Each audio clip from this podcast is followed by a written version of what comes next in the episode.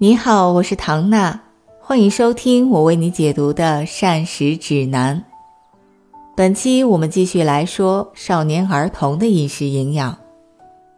少年儿童是指满两周岁不满十八周岁的未成年人，而在这个部分当中，一般又分为两到五岁之间的学龄前儿童，还有六岁到十七岁的学龄儿童、青少年两个阶段。两岁到五岁的孩子生长发育速度比起之前婴幼儿时期略有下降，但是也仍然处于较高的水平。这个阶段的生长发育状况也直接关系到青少年和成人期发生肥胖的风险。经过七个月到两岁之间的过渡和转变，两岁到五岁的学龄前儿童所吃的食物种类和结构已经开始非常接近成人了。这一时期是饮食行为和生活方式形成的关键时期。不过，与成年人相比，两岁到五岁的孩子对各种营养素的需要量都比较高。可是呢，消化系统又还没有完全成熟，咀嚼能力也还比较差，所以他们吃的食物加工烹饪应该和成人有一定的差异。我发现这个年龄的孩子的妈妈也是找我咨询纠正厌食和营养补充特别多的。两岁到五岁的孩子，我们依然推荐保证每天不少于三次正餐和两次加餐，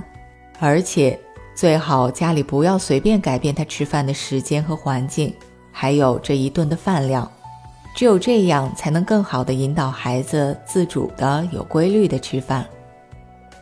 常常有妈妈会咨询我，我的孩子需不需要补钙呀？有的妈妈还会带着去查血钙的结果。其实，对家长去带着孩子查血钙，或者去检测头发的锌含量等等，营养师都是持保留意见的。因为人体当中的钙主要都是存在于牙齿和骨骼，血液当中的含量非常少，而且会在一定的时间里维持动态平衡。也就是说。刚开始缺钙的时候，血钙会降低，可是缺钙一定时间以后呢，反而会从骨骼当中将钙溶出，重新填补到血液里面。所以很多的微量元素检查结果，我们通常只能作为一个参考，实际上仍会首先计算一下孩子每天从饮食当中能够获取多少奶制品的钙，是否满足这个年龄段的需要量，然后了解一下孩子的日常饮食。评估一下它的消化吸收能力。最后，非常重要的一点就是，我们会根据各种的维生素或者矿物质缺乏的典型症状来判断。比如缺钙，有一个妈妈们反映命中率很高的症状，就是孩子晚上睡觉不踏实，特别是后半夜的时候，会在床上乾坤大挪移。可能一开始睡觉是头在枕头上的，可是半夜里一看，脚就换上来了。如果睡前饮一杯奶就能发现孩子在满床上转着圈睡觉的症状明显减轻了，那就是提醒妈妈们，您家的孩子平常奶制品吃的不够了。两到三岁的儿童每天食物中的钙推荐量是六百毫克，而四到五岁就要涨到八百毫克，和我们成年人是一样的了。所以孩子就需要每天三百到四百毫升的奶，或者是相当于这个量的奶制品。其他的很多维生素、矿物质、必需脂肪酸等，也都是同样的道理。足量优质的饮食是避免营养缺乏的根本。当然，在一些特殊情况下，营养缺乏严重，食补难以及时有效地改善孩子健康状况，我们也会建议使用营养补充剂，等到恢复以后再转为正常的平衡饮食。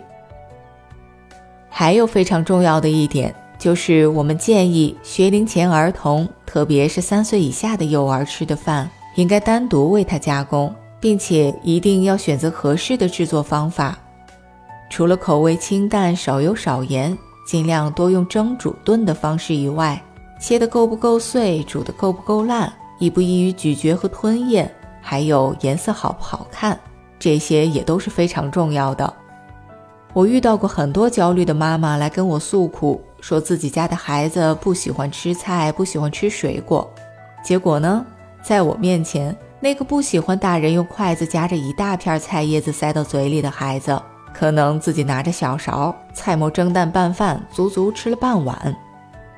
另外，现在也有很多亲子采摘之类的活动，其实哪怕不出远门，只是鼓励孩子参与到食物的选择和制作的过程里面，哪怕只是从一些小事开始，比如在逛超市的时候，让孩子自己挑一样东西放进购物车，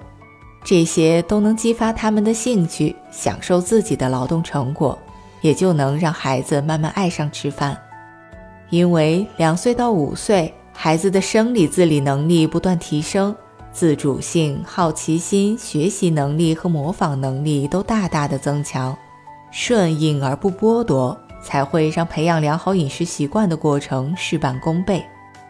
那等到孩子上学以后，又要面临哪些新的问题呢？我们下期继续解答。